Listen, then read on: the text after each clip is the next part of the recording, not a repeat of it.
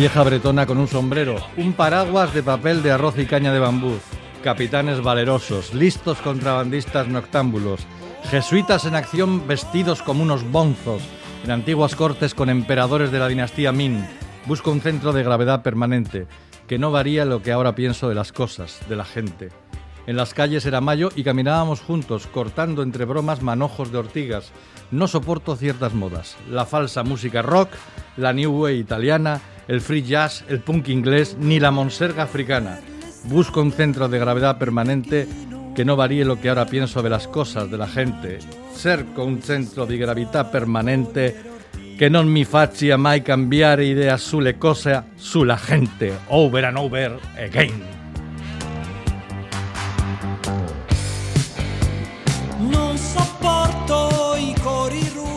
Se ha ido Franco. Hoy estamos de luto en este programa. Igual pensáis que estamos exagerando. No, pero no es cierto. Franco, no vamos a decir que fuera nuestra guía absoluta, pero era un tío que caía muy bien aquí, Sí, sí. del que hemos cantado hasta la extenuación sus canciones, del que conocemos toda su historia y que, que incluso le ha visto en directo. Le vi, le vi a Franco. Que me quedé un poco sorprendido cuando cantaba, eh, que es Batiato, no es el otro. Claro, que el claro. otro también cantaba, eh. Pero cante cantaba los dios durante cosas. 40 años. Sí, le vi. Le vi en la casilla en Bilbao en el año 86 o algo así. Y le vi con una banda impresionante, todos vestidos de negro, con esos trajes que les quedaban fenomenal. A Batiato, como era tan delgadito, todo le quedaba bien. y, y luego cuando se ponía de perfil, le salía aquella nariz aguileña, bueno, más que aguileña, no sé cómo decir y tal. Era más mm, del oro. Maravilloso Batiato. Mm. Yo siempre he pensado que, es, que era un gran poeta. Mm. Esta letra que acabamos de leer lo, lo indica bien. Muy erudito, muy leído. Y luego tenía algún puntito con la música. Y Yo sé que a ti te gusta también, Batiato. Hombre, hombre, vamos a ver, yo ponía a al Batiato electrónico.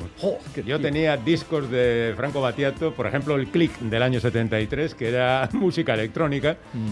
y castigaba un poco a mis oyentes con, con el Batiato electrónico. y Ah, luego ya, qué tiempos. a partir del 80, cuando empezaron sus canciones, y por ejemplo, me acuerdo de aquella Cucurrucucu Paloma, que era fantástica, con aquel estribillo, estribillo que reunía un montón de títulos de canciones, incluso letras de canciones. Bueno, la verdad es que se ha ido un tío genial y ahí queda su obra, disfrutámosla en la medida de lo posible y enjuguemos nuestro dolor escuchándola. Y dicho esto, comencemos Islandia. Islandia. Con Félix Linares y Quique Martín. Por cierto que ya algunos oyentes nos habían dicho hablaréis de Batiato en el, en el WhatsApp, ¿no? Pues cómo no vas a hablar de Hombre, Batiato. por favor, por Aquí favor. estamos Maitane Bujedo, Alberto Zubeldia y aquí lo que, los que os hablamos, Quique Martín y Félix. Oye, eh, ¿te has enterado de una cosa? No, Aparte de lo de la muerte no. de, de Ma- de Batiato. Eh, bueno, primero, antes de decir todo lo de la cosa, que sé que te va a gustar mucho, eh, mañana empieza la descomprensión cultural en Francia. Mañana miércoles. Entonces, han sido siete meses de cerrojo, os recuerdo, desde el 28 de noviembre. No sabéis la suerte que hemos tenido. En ese sentido, sí.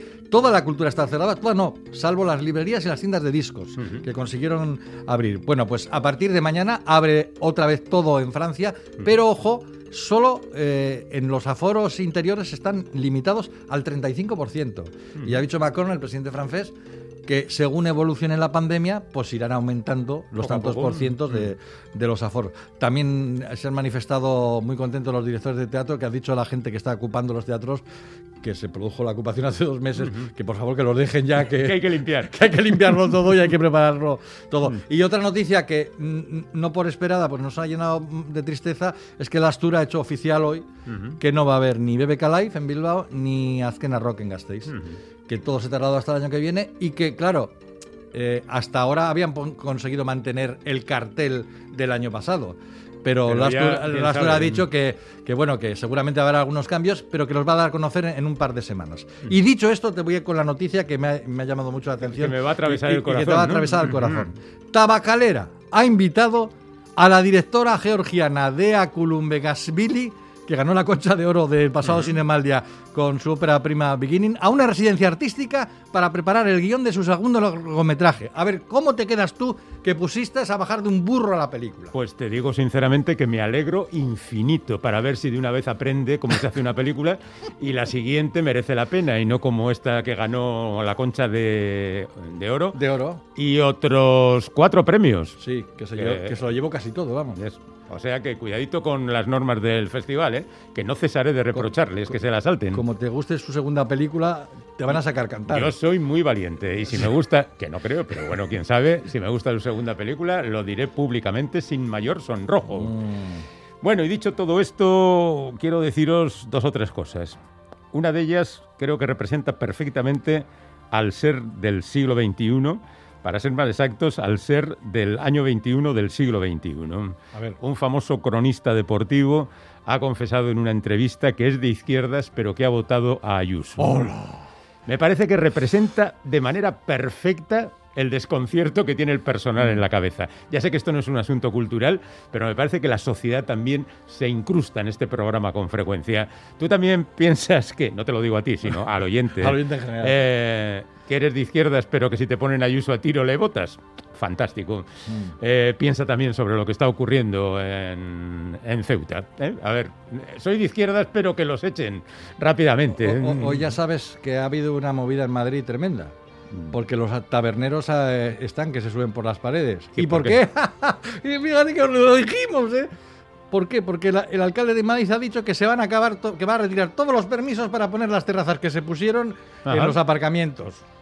O sea, Bueno, que les cobre, que les cobre, como- que les cobre tarifa de aparcamiento. De aparcamiento, Digo sí. yo. De OTA. Claro, pues oye, ¿qué pasa? Una cosa por la otra. ¿no? ay, ay, Es que no piensan. Ay, infeliz, infeliz. Hay un oyente que dice, pues a mí no me gusta Batiato, me parece Pues estupendo claro, que no te guste Batiato. claro. Tendrás seguramente otros gustos que serán tan respetables como el que te guste Batiato o no te guste Batiato. Otra cosa, voy a dejar YouTube. Eh, ¿Ah, sí? Sí, ¿Vas sí, a dejar el canal? Sí, porque ahora mismo Twitch y Snapchat eh, dan más dinero. por- Ya, pero tienes que hacer entonces cosas en directo. Ya, a mí qué más me da, no estoy haciendo en directo esto. Bueno, esto, pero no, pero en tu canal de YouTube cuelgas vídeos. Ahora, de que has momento sí, pero bueno, no, van, van a pagar más por los vídeos. Ah, sí, van a O pagar que- más por que- los vídeos. Dentro Entonces, de poco seré Entonces- Twitcher Ah, en lugar de YouTuber. Bueno, pues ya nos contarás. Vale, ya, ya os la voy contando. definitiva. Lara Álvarez canta la canción que va a utilizar Telecinco en la Eurocopa y alguien ha descubierto que es clavada a una que cantó Beth en Eurovisión. Pues si el acabose del mal gusto que es Eurovisión, perdón por lo que os gusta, ¿eh? que ya sé que hay gente que hace fiestas, pero pensad si lo hacéis por las fiestas o lo hacéis por las canciones. Eh, eh, ahí Eh, llegar. al final eh, es copiado para un espectáculo de pésimo gusto como es la Eurocopa, pues estamos en las mismas. Perdonad los que os gusta el fútbol y la Eurocopa, ¿eh? pero pensar si... No, bueno, ahí no penséis no, no nada. y luego tenemos la noticia de los próximos días, que es que Pablo Iglesias ha hecho la vasectomía. Digo yo que si... Pero, cuando ta- se- pero lo han anunciado eso Sí, también. sí, lo han dicho, sí. Sí, sí, cuando se cortó la coleta se montó la que se montó. Ahora no quiero ni pensarlo. Oh, va contra la familia tradicional. No lo sé, no lo sé. Y, y también tengo que decir que el personal está tan tenso, no solo nosotros decimos tonterías aquí, sino que el personal ya se encrespa. Y en Málaga, por ejemplo, una señora ha apuñalado a otra simplemente porque no le gustaba su perfume. Que a mí me parece muy normal. Nada, tal como están los nervios del personal. No porque, mm, vamos, había sudado y, se notaba un olor que no mm. era el más apropiado, sino porque no por se había perfume. por el no, perfume. por el perfume. Oh, ¿cómo, está, es. ¿Cómo, está, el patio? Eh, es que recasco por lo de Franco Battiato, gran personaje, creo que también pintaba, hizo incluso dos películas como director, pero sobre todo era un cantante de narices. Ahí te veo la gracia, ¿ves? Si es que en este programa nos salimos. En fin, bueno, creo que va a volver a las librerías la biografía de Philip Roth, que fue retirada cuando Philip Roth fue acusado de violación. Que uno se pregunta qué había hecho Blake Lively, que era el autor de la biografía, eh, para que le retiraran su libro cuando la acusación era del tío biografiado. Él, había escrito una biografía sobre el tío. Efectivamente. Bueno, pues eh, la misma editorial que recuperó las memorias de Woody Allen y que se ha forrado vendiéndolas, que jamás hubiera vendido tanto sin el escándalo, pues ha dicho pues que lo mismo va a pasar con Philip Roth y me voy a poner hasta arriba. Yo no leí las de Woody Allen ni pienso leer las de Philip Roth, pero quiero decir que no le estoy poniendo reproches morales a estos dos mm. individuos. Simplemente nunca leo autobiografías aunque estén escritas por otra persona, mm. porque esta es una biografía autorizada por el autor. Mm. Así que me da igual lo que pueda decir Philip Roth sobre su vida, porque ya sé que en parte será mentira. Mm. Quizás habría que decir a algunos oyentes despistados cómo se pueden comunicar con Islandia si no lo saben. Saben, lo saben. ¿Cómo se pueden comunicar con Islandia, querido amigo? Pues eh, mandando al 688-840-840 eh, sus mensajes para que puedan ser leídos incluso aquí, como por ejemplo este que dice, vaya noticias, mejor pasada la cultura. Está como un poco especializado. Mm, eh, ah. eh, no, especializado no. asustado, atemorizado ah, ah, mm, por lo que hacemos. Y luego tenéis también el teléfono de la audiencia, 901 440404 y el correo electrónico islandia.itv.eus, por si queréis mandar ahí algo, pero ya os advertimos que no lo leemos hasta el final del programa. Bueno, y ahora vamos a poner otra canción, que tenemos un programa maravilloso. Sí, es bueno, es bueno. Con una gran escritora, con unos libreros desatados y con un José Martín que viene con una música que no suele traer habitualmente al programa. Vamos a poner música de La Topadera, La Topadora, perdón, la banda navarra surgida de la disolución de Vendetta. Hace poco tiempo estuvieron en Irlanda dos de sus miembros, los históricos Javier Echeverría y Luisillo Calandraca, con su primer disco, Voy con todo, que este viernes van a presentar en Bilbao, en La Santana, a partir de las siete y media de la tarde. Música festiva y también combativa. Escuchamos Será como ser, son La Topadora.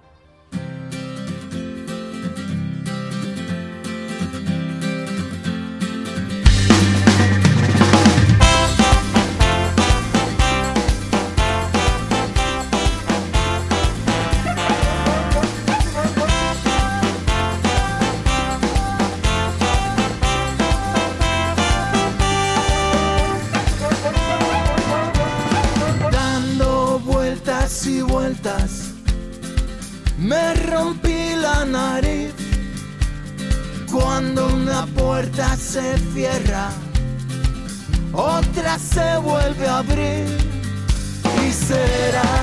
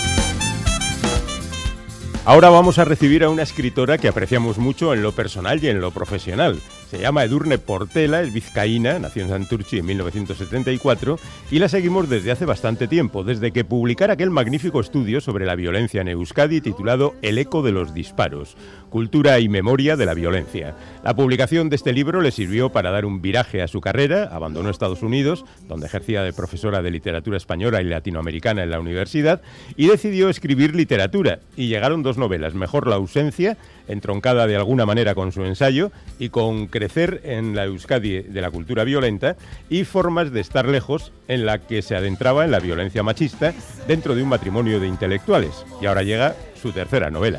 Esta novela se titula Los ojos cerrados y cuenta dos historias que se entrelazan de manera muy peculiar. Por un lado, la de la pareja formada por Ariadna y Eloy, que ha decidido dejar el campo por la ciudad para, entre otras cosas, intentar arreglar lo suyo.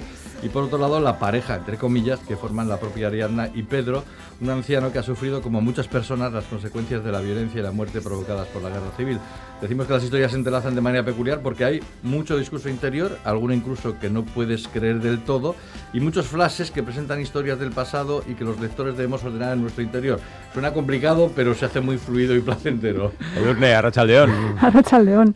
Bueno, lo primero que hay que preguntar siempre en estos casos es ¿de dónde surge la idea de esta historia? Pues es curioso porque va a sonar un poquito esotérico. ¿eh? Eh, a mí el personaje principal, ese anciano Pedro, un día se me apareció. Tal El- cual. Así, tal cual. Eh, se me apareció en mi interior, en mi imaginación. Y era eso, un anciano pues, eh, con un aspecto peculiar, que llevaba unas muletas extrañas que le, llevaban, le llegaban casi a las orejas, que hablaba con una especie de lenguaje roto, que no Ah. sabía muy bien qué quería decir. Y dije, pues, ¿quién es este hombre? ¿Qué le ha pasado? ¿Por qué está así? ¿Qué historia tiene? Y a partir de ahí empezó a crecer esta novela. Oye, el espacio físico donde vives supongo que habrá ayudado a la construcción de esta novela, porque tú y tu pareja habéis dejado la ciudad y vivís en un pequeño pueblo de, Sierra de, de la Sierra de Gredos, ¿no? Sí, ha sido fundamental. Eh, yo creo que posiblemente hubiera escrito un- una novela muy diferente o incluso no hubiera escrito esta novela si, no, si no nos hubiéramos mudado allí hace un tiempito. Bueno, al final yo creo que depende un poquito de, de la personalidad que tengas. ¿no? Yo, yo creo que soy una persona muy permeable, es decir, que los lugares y los contextos en los que vivo o, o- o tengo necesidad de entenderlos, de sentirme dentro de, dentro de ellos y con, y con este espacio natural, rural, pues me pasa un poco eso. Bueno, nosotros diríamos incluso que es algo que te ha pasado siempre, ¿no? Porque Sí. si recordamos, en Mejor la ausencia era el paisaje de Santurchi, de tu infancia y de tu adolescencia. En formas de estar lejos, los campus universitarios de Estados Unidos, donde estuviste trabajando, como hemos dicho. Y ahora los ojos cerrados, pues mira, el campo. Sí, yo creo que, que sí, que hay una relación eh, siempre muy estrecha con los contextos que conozco, que he vivido. Lo que pasa que en, en las otras dos novelas sí había cierta reflexión que tenía que ver con experiencia vivida. No es que fueran novelas autobiográficas, ¿no? ni, ni la protagonista de Mejor la ausencia, ni de Formas de estar lejos eh, son un trasunto mío, pero sí había experiencia vivida. Con los ojos cerrados, no. Aquí, aunque el entorno sí es algo que, bueno, que estoy descubriendo ¿no? en los últimos meses, año y pico, lo que es la historia en sí es, es, digamos, pura ficción, si eso existe, pero es pura ficción. Por cierto, ya hemos dicho que el paisaje que describes en la novela está relacionado con, con- con tu nueva realidad vital, pero no sabemos si los recuerdos sobre la guerra civil, la violencia, sus víctimas, tienen alguna relación con el pueblo que- con el- en el que vives. No, No. no, tiene ninguna. En realidad es una historia que, como digo, es, es ficción. Mm. Eh, ninguno de los personajes está basado en ninguno de los habitantes de ese pueblo, ni siquiera la historia del pueblo. Yo la historia del pueblo todavía no la conozco bien. No sé lo que pasó allí durante Ajá. esos años. Intuyo algunas cosas, ¿no? Mm. porque bueno, si estás atenta mm, puedes entender algunas cosas por los, las- los rastros que va dejando la historia, los lugares. Pero para la escritura de esta novela la verdad es que no me basé en nada en nada podemos decir real de personajes, historias, etcétera. Solo el contexto, digamos, general. Bueno, siempre tienes ahí un poco la memoria colectiva, ¿no? Eso sí. Pero la, la memoria de, particular de las gentes está desapareciendo prácticamente porque ya queda muy poca gente que vivió la guerra civil y en todo caso la vivió de muy niño. Sí. Entonces, eh, no sé si estamos, deberíamos apresurarnos a acumular lo más posible de esa memoria histórica, ¿no? Yo creo que sí, ¿no? Porque ya, como bien dices, Félix, esa generación está desapareciendo. Quedan los niños que fueron testigos de, de toda esa violencia. Y la novela, en parte, también es, es una invitación a hacer eso, ¿no? Que cada persona. Y esto es algo que, que algunos lectores, lectoras ya me están empezando a decir, ¿no? Que les ha servido para preguntarse por sus abuelos, preguntar a sus padres ¿no? sobre la historia familiar y de alguna forma intentar reconstruir esa memoria que está muy deslavazada ya, que la estamos perdiendo y que a mí me parece una tragedia. O sea, no quiero sonar exagerada, pero sí me lo parece. Oye, hablas mucho en la novela de odio y venganza, ¿no? Mm. Que, que no es lo mismo. no A ver, mismo. explícanos un poco. Claro, estos conceptos son muy peligrosos. Claro, cuando pensamos en la venganza, normalmente pensamos en negativo y claro, con, con un motivo, ¿no? O sea, Ujú. La venganza nunca puede ser buena. El problema es a qué llamamos venganza. A veces cuando se, se responde con, con una forma de violencia, se responde a una violencia mucho mayor. Claro. Entonces decimos, vale, es venganza, pero ¿de dónde viene esa violencia? ¿De dónde viene esa rabia? ¿De dónde viene ese intento a veces de reparación Mm. de una injusticia? Y ahí también toda la idea de justicia frente a ley, ¿no? ¿Qué es justo? ¿Qué actitudes son, son justas o injustas? ¿Y cómo se amparan o no en la ley que tenemos? Porque algo, o sea, porque algo se castigue por la ley significa que ese castigo es justo.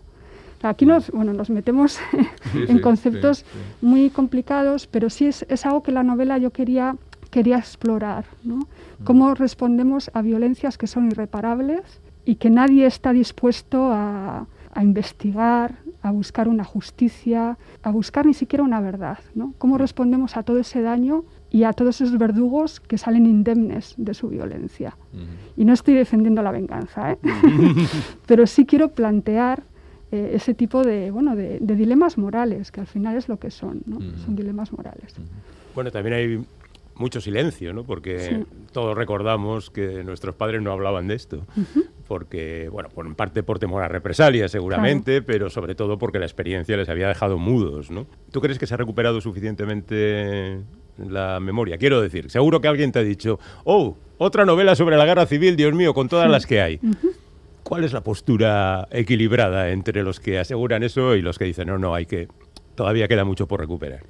Claro, aquí yo también pregunto, eh, ¿quién pregunta eso? ¿Quién dice eso? ¿no? Y yo creo que muchas veces los que nos empujan a pasar página, a olvidar, a no indagar más, son los que más tienen que esconder, ¿no? O, o los que más quieren que callemos. Y esto lo vemos en todas las historias, en todos los contextos en los que ha habido violencia injusta ¿no? y violencia represiva. Entonces, yo pienso que si siguen quedando miles y miles y miles de familias que todavía no han encontrado a sus desaparecidos. Estamos hablando de un país en los que hay, se calcula que hay más de 100.000 desaparecidos todavía. Si todas esas familias no han tenido ni siquiera un proceso de verdad, yo creo que esa memoria hay que seguir manteniéndola viva.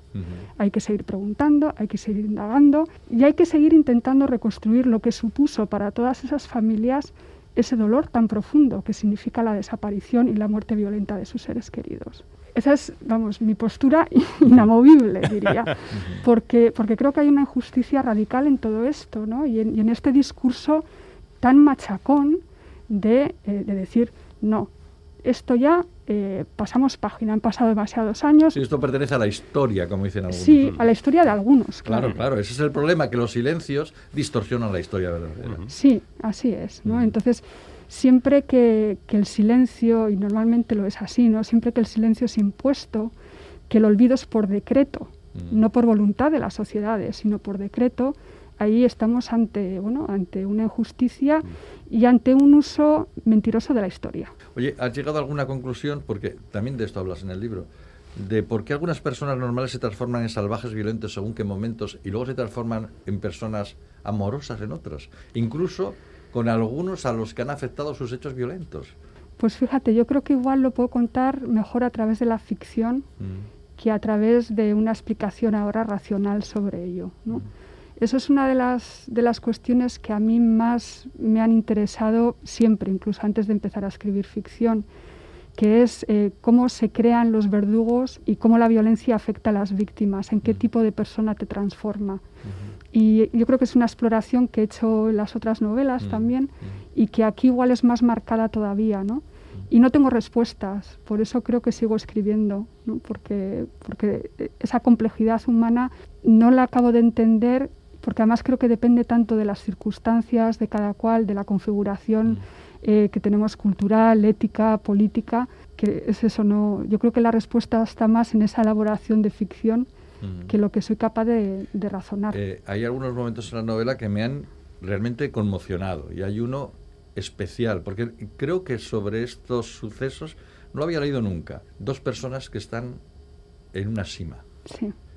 a punto de morir. Y tú transmites esa sensación, yo no sé, supongo que incluso para ti tuvo que ser dolorosa escribirlo. mucho. Esa es una escena que me salió, o sea, la escritura mm, me salió bastante, podemos decir, em, sin pensarla mucho, ¿no? O sea, salió muy, de forma muy intuitiva y lo que intenté fue ponerme en el cuerpo, ¿no? De esa mujer y de ese hombre que están ahí intentar eso, sentir lo que puede sentir una persona en esas circunstancias a nivel de dolor, pero también de desesperación, ¿no? Y fue una escena que me, bueno, dos escenas en realidad, que me dejaron fatal después de la escritura, que ahora de hecho ni siquiera puedo, podría releer en alto, ¿no? porque me afecta, me afecta mucho. Pero sí tuve que trabajarla después, porque era incluso más excesiva en la, en la Sí. primera versión. la primera versión. Entonces, yo creo que con esto también hay que tener mucho cuidado, ¿no? Cuando escribes una escena con tanto dolor y tanta violencia, yo Mm. creo que si te pasas, lo conviertes en una especie de pornografía, ¿no? Del dolor. Y eso me da mucho miedo, ¿no? Porque creo que hay que mantenerlo dentro de, de un, también de un control, ¿no? Y una, no sé si decir corrección moral o no sé cómo llamarlo, pero fue una escena con la que, eso, sufrí mucho al escribirla y después, al intentar delimitar los límites, bueno, eso suena un poco mal, ¿no? De poner los, poner los límites de lo que yo quería que como tú, Mm. o sea, tú como lector, llegaras a sentir, ¿no? Habrá que hablar un poco de la estructura, porque hemos tirado la piedra al comienzo y la hemos dejado ahí. Eh, eh, decíamos antes que era una especie de puzzle que el lector tiene que ir montando, que no es problema para el lector, pero igual ha sido problema para ti ir haciendo así la novela. Sí, yo me volví chimino. De hecho, un día saqué una fotografía de la mesa de trabajo llena de esquemas, porque, claro, yo quería que para, para el lector el- la, la lectura fuera un disfrute, ¿no? O sea, que a mí me gusta que seáis activos, Mm. ¿no? Cuando leéis, pero al mismo tiempo que no suponga una dificultad eh, añadida. O... Y claro, lograr eso, eh, si hubiera estructurado la novela desde el principio, posiblemente hubiera sido más fácil para mí, ¿no? Pero yo no trabajo así, yo me dejo llevar mucho por el momento de la escritura, también por la intuición, por cómo se va desarrollando la historia, y es casi al final cuando empiezo a hacer el, el puzzle y, y me tengo que asegurar de que todo funciona. Entonces, claro, con esto se me fue de las manos, porque entre las voces, los cambios temporales y demás, llegó un momento en el que, en el que tuve que parar y decir, a ver, esto se va a entender. Y sí fue, fue un trabajo arduo, pero al mismo tiempo muy bonito porque nunca había escrito nada con esta complejidad y me di cuenta que ahí estaba aprendiendo mucho y que, vamos, que tenía herramientas que no sabía que, que tenía y eso creo que para cualquier persona que escribe es, muy importante, ¿no? Ver que tienes también otros registros y otras capacidades a la hora de, de configurar las Fíjate, historias. y no hemos contado que, bueno, sí hemos dicho por encima de que aquí hay una borrota Sí. que encima todavía complica más eh, la situación. Y aquí hay gente que habla, mucha gente. Hablan hasta los lobos. Hablan hasta los lobos. Que eso me ha gustado mucho. A mí también, Porque, porque lo introduce en una, espe- Sí. en una- como una especie de situación mítica, ¿no? Sí. De fábula, ¿no? Sí. Es muy bonito, esa, esa parte me ha gustado. Pues a mí también, la verdad es que no sabía si iba a funcionar o no, Mm. no sabía si iba a acabar en la novela, eh, estos cuentos, ¿no? Que t- tienen algo eso de mítico, de telúrico. de- Luego me di cuenta que tenía mucho sentido, ¿no? Porque, bueno, no vamos a, a dar muchos No, detalles, no.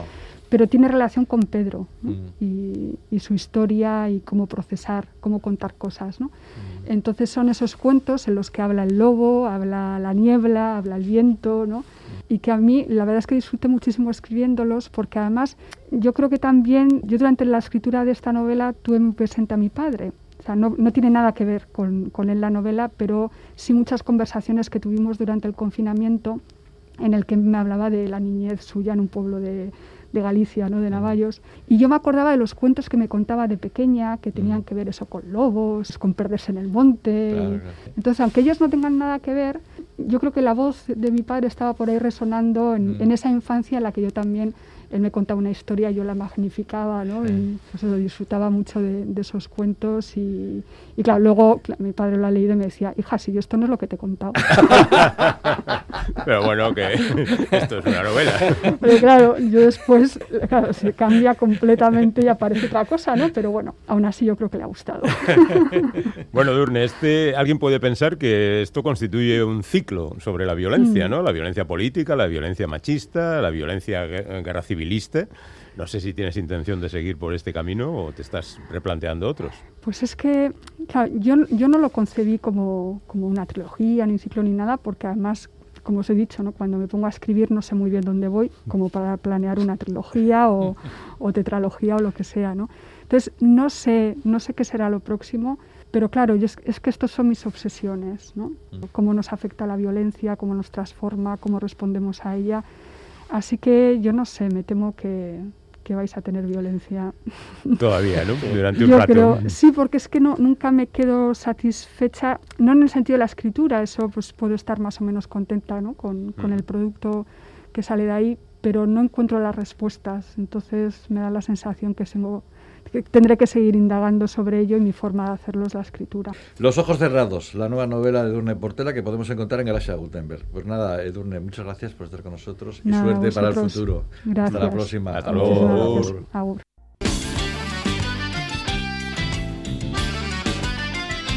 Islandia, el país chiquito donde darse un meneíto.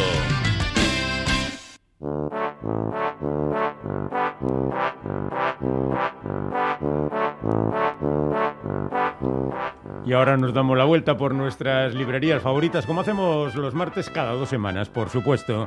Aquí tenemos a Josu Mazas, a Rachaldeón, compañero. Arrachaldeón, buenas tardes. Allí refugiado en la librería Libro Bilbao, en la calle Hurtada Mézaga, número 11. Eh, no, hombre. ¿Eh? Colón de la Gategui. Colón de la Reategui. ¿Por qué siempre confundo Hurtada Mézaga con Colón de la Reategui? Porque eres poco No de. Bilbao, eres poco de Bilbao. ¿Será Félix. eso? Mm, sí, bueno, es, es que con estos apellidos tan vitorianos, así compuestos. bueno, lo que ya es difícil de equivocarse es teniendo dos librerías en la misma calle, como es el caso de la calle Euskalduna. Javier Cámara, Arrachaldeón, Arrachaldeón. ¿qué tal? ¿Cómo tienes el cuerpo? Pues, pues, lo tengo precioso. Vale, vale. Lá- lástima que esto no sea la tele. Fernando Tarancón, Arrachaldeón. A Rachaldeón, no le dejéis de escribir su cuerpo, ¿eh?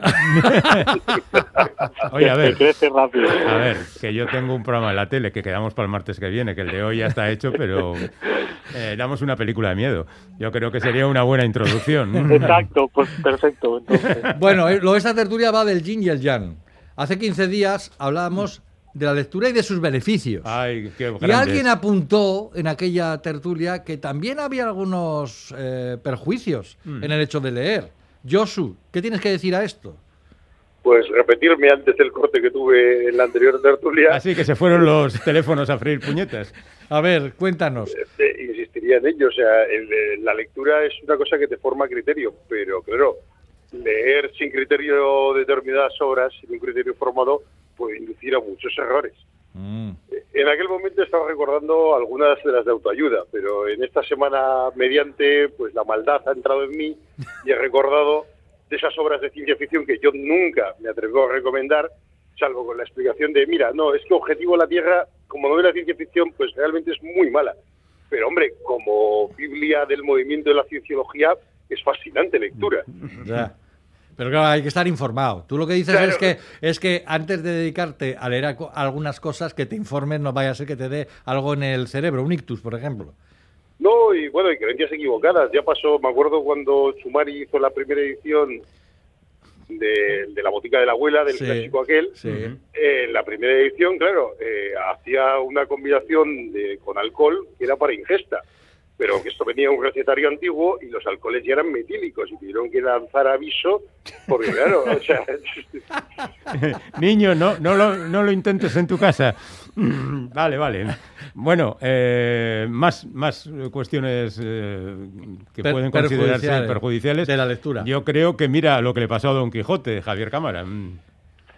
Uf, eh, no sé qué le pasó a Don Quijote. Hombre, que se ay, volvió, hombre. que se volvió loco de leer tantas novelas de caballerías. Bien, bien, bien, vale. Uf, uf, qué mal. me habéis- me habéis pillado. Es que yo estaba lo mío, estaba lo mío ahí Hmm. y me habéis pillado despistado. Es que a mí una cosa que sí que me fastidia muy mucho de la lectura Sí.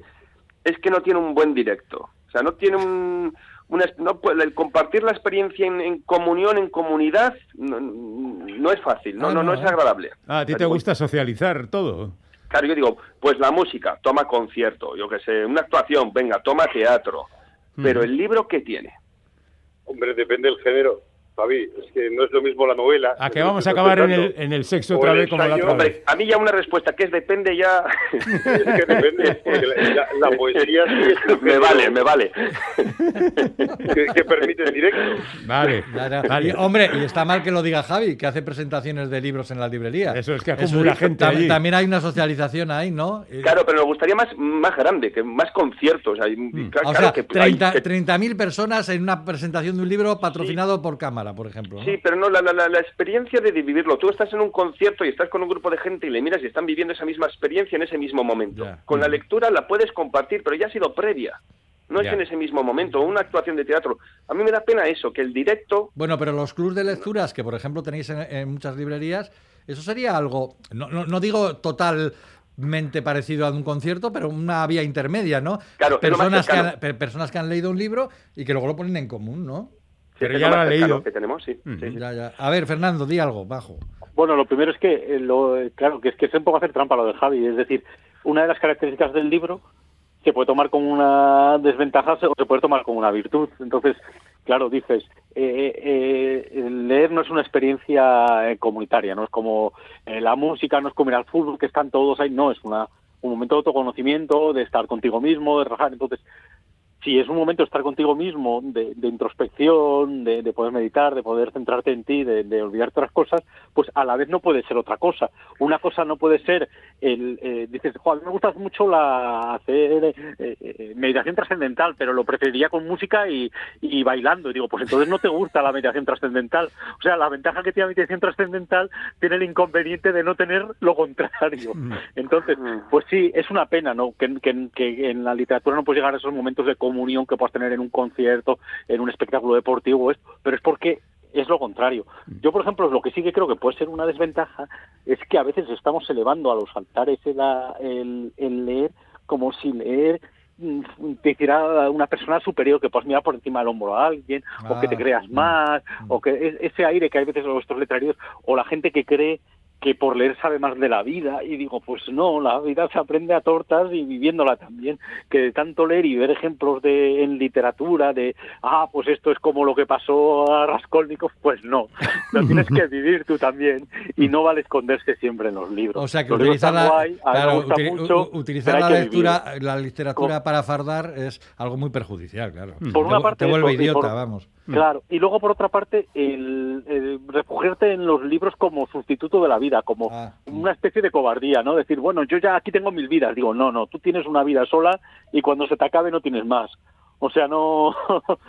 leer es fenomenal, leer eh, a, a mí es uno de los grandes placeres de la vida, pero tienes que mirar a los ojos a otras personas, tienes que eh, confraternizar con ellos, tienes que que pues, tienes que de estar desengañado con una persona, tienes que intentar tener algún amor, tienes que hacer otras cosas que no son un libro solo. Bien, bien, bien, bien. Bueno, ya te digo, Javi, que el directo está sobrevalorado, que quede claro.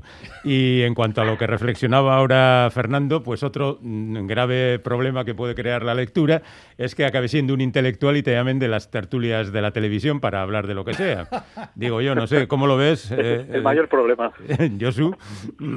Hombre, yo sí, y me estaba acordando de otra actividad que, que ya hemos lanzado exclusivamente a la infancia y le- que ahora que Naya hoy vez no está, sería para comentarlo, la, la lectura en voz alta. Ah, sí, El sí. leer un cuento a más gente. O sea, yo lo he hecho con adultos en pues, lo típico, una, una quedada en un pueblo con amigos y de a quitar las luces, dejar solo el fuego de chimenea y empezar a leer cuentos de terror, porque ya somos adultos y ya quieres un poquito más de caña, pero Sí, recuerdo que pero Naya, el, Naya hace el 15 momento de lectura en voz alta Claro, tiene, claro, tiene claro. también su punto, ¿eh? Na- Naya decía el otro día eh, en esta tertulia que seguramente los mejores momentos de su vida era leer a sus hijos libros en voz alta, cuentos, que, que, esa- que era algo fascinante, vamos.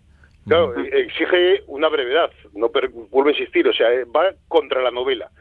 O sea, la novela ha sido el gran género de, de la literatura y de la construcción de la lectura desde el siglo XIX, pero igual tanta hipervelocidad, tanto aparatito tal, empieza a jugar contra la novela. Ya. Pero ahí quedan los ejemplos de lo antiguo, pues esto, la- los cuentos, la lectura en voz alta, la poesía. O sea, no, esto no termina aquí, esto muta, cambia, se, Mm. se reconstruye. Oye, y me extraña mucho que no haya sac- en- sacado ninguno de vosotros el tema de las contracturas. Cuando nos ponemos a leer en, en- en situaciones que no deberíamos leer. Y que, Uf, claro, no, no, que sobre, física- sobre todo en posiciones. Claro, las contracturas, las posiciones. ¿A vosotros cómo os gusta leer? Por ejemplo, eh, Javi, ¿a ti cómo te gusta leer? Mira, yo eso es muy, eso no lo voy a decir, ¿vale? Pero Venga, sí, con Dilo, cuéntalo. Léete lo sabe todo el mundo. Pero sí que hablando de las contracturas, Vaya, ya he cambiado de tema. Vale. Hay un, tengo una anécdota muy buena. Iñaki, que hasta hace poco trabajaba aquí en la librería, que está jubilado, y un saludo Iñaki, pues un día vino a la librería y que tenía un esguince de muñeca. Y digo, Iñaki, y dice, es que tengo un esguince de muñeca. Y me dice, mira, es que eh, Iñaki va, va, va por la calle y iba leyendo. Llevaba Ay, el libro en la es mano verdad, eso es histórico. e iba leyendo. Y claro, cogió tres libros gordos seguidos. Ya. Y la muñeca le, le hizo un esguince. Y tuvo un esguince de muñeca Ay. por leer con Vaya. libros gordos en Pero bueno, eso no, eso no es lo habitual. A ver, es a decir, ver, Iñaki Berasategui, otro Iñaki, fue al médico porque tenía problemas de estómago y después de hacerle todas las pruebas llegaron a la conclusión es que leía libros gordos en la cama y dejaba el libro sobre el estómago. Y, y es verdad, ¿eh? esto, esto es auténtico. ¿eh? Eh, Si está escuchando Iñaki lo puede certificar. Que los Iñakis... Gente muy entregada y en consecuencia pues pasan este tipo de Bueno, cosas. como Javi no quiere contarnos, a ver, eh, rápidamente, Fernando, ¿cómo te gusta leer? Pues me gusta leer mucho. Físicamente, No. quiero decir, ¿en qué, Sí, en qué sí, sitio? eh, pues no sé, creo que casi todo el mundo tiene. Tengo un sofá, eh, de estos que digo, este, este es mi sofá de leer. Y luego también en, horizontal también se lee muy bien, ¿eh? Ah. Eh, Pero libros no tan gordos, por lo que vemos. Claro, no, no, ahí sí que tienes que tener un poco cuidado con el, con el volumen. ¿Y tú, Y Josu? en la cama también, sí, sí. Yo, yo realmente leo en cualquier parte y mucha gente me hace el chiste de, va, que te vas a dar con algo. Yo diciendo, si los de los móviles van mirando igual. Pero bueno, o sea, yo también soy de leer andando y cualquier día tendré un esguince en la muñeca, pero por preferir, preferir, yo prefiero el horizontal, sí. Sofá Bueno, o son... Hay, hay un oyente que escribe, los perjuicios de leer es la acumulación de libros y luego pasarles el polvo. Que- También, también es, también Quede como verdad. detalle. Javier, Josu, Fernando, abrazos compañeros. Agur. Hasta la siguiente. Agur. Agur. Islandia, el lugar perfecto para hacer lo que te dé la gana.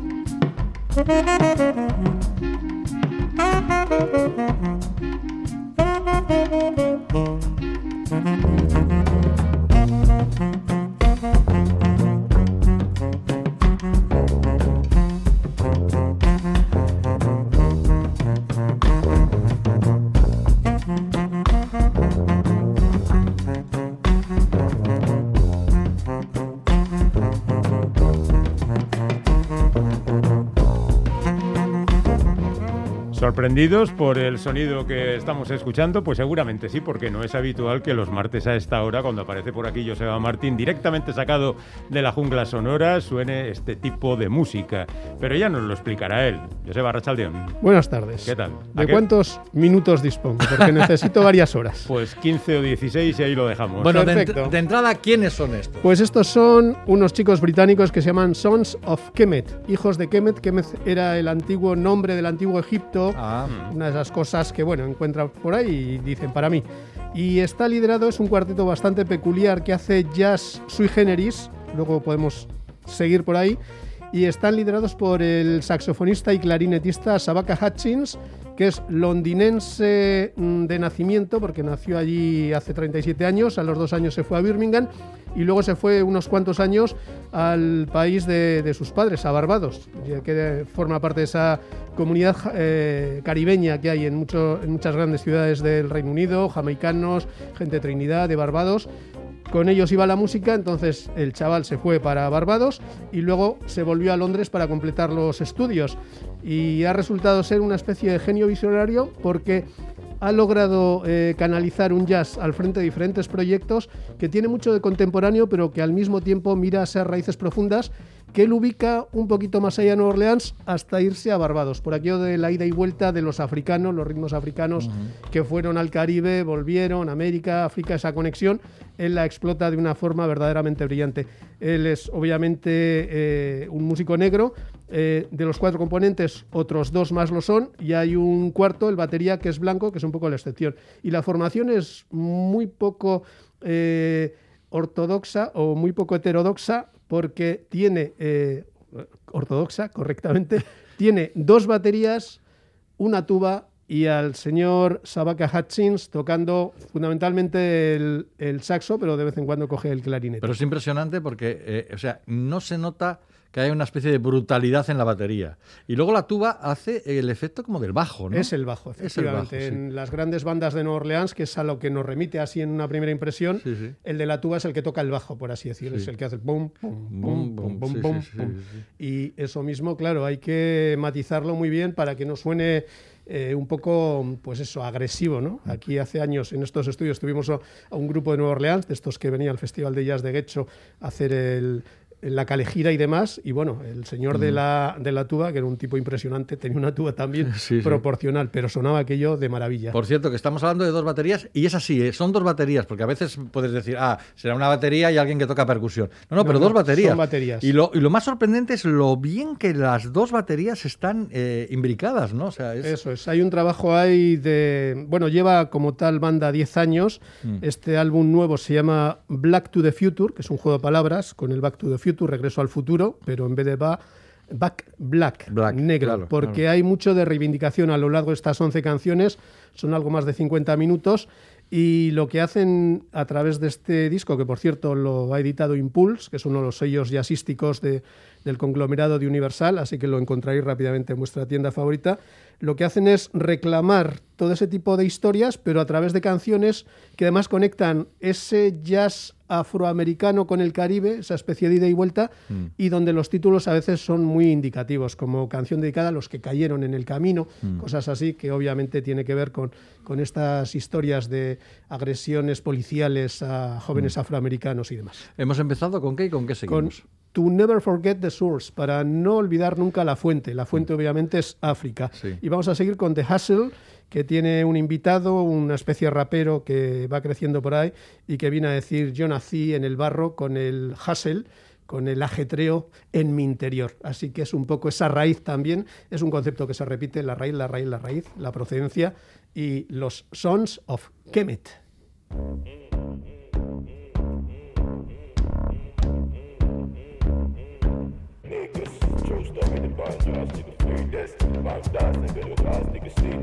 Bang jazz, I'm on the jazz and the days, nigga, fool.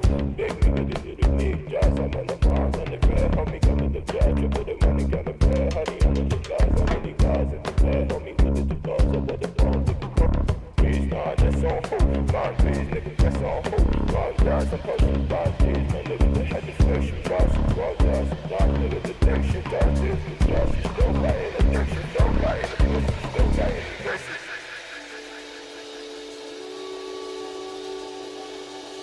been doing mileage with my phone on silent. Hear no, see no, felt the violence. God got my blessings on autopilot. Why you no one tell me peace of mind was pricey? I could dance with the devil, but that's unlikely. Might go broke, but that's unlike me. I was born from the mud with the hustle inside me.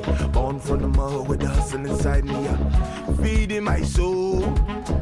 I go make nothing something. Show you my love. I don't feel nothing, nothing. Pues sí que queda curioso.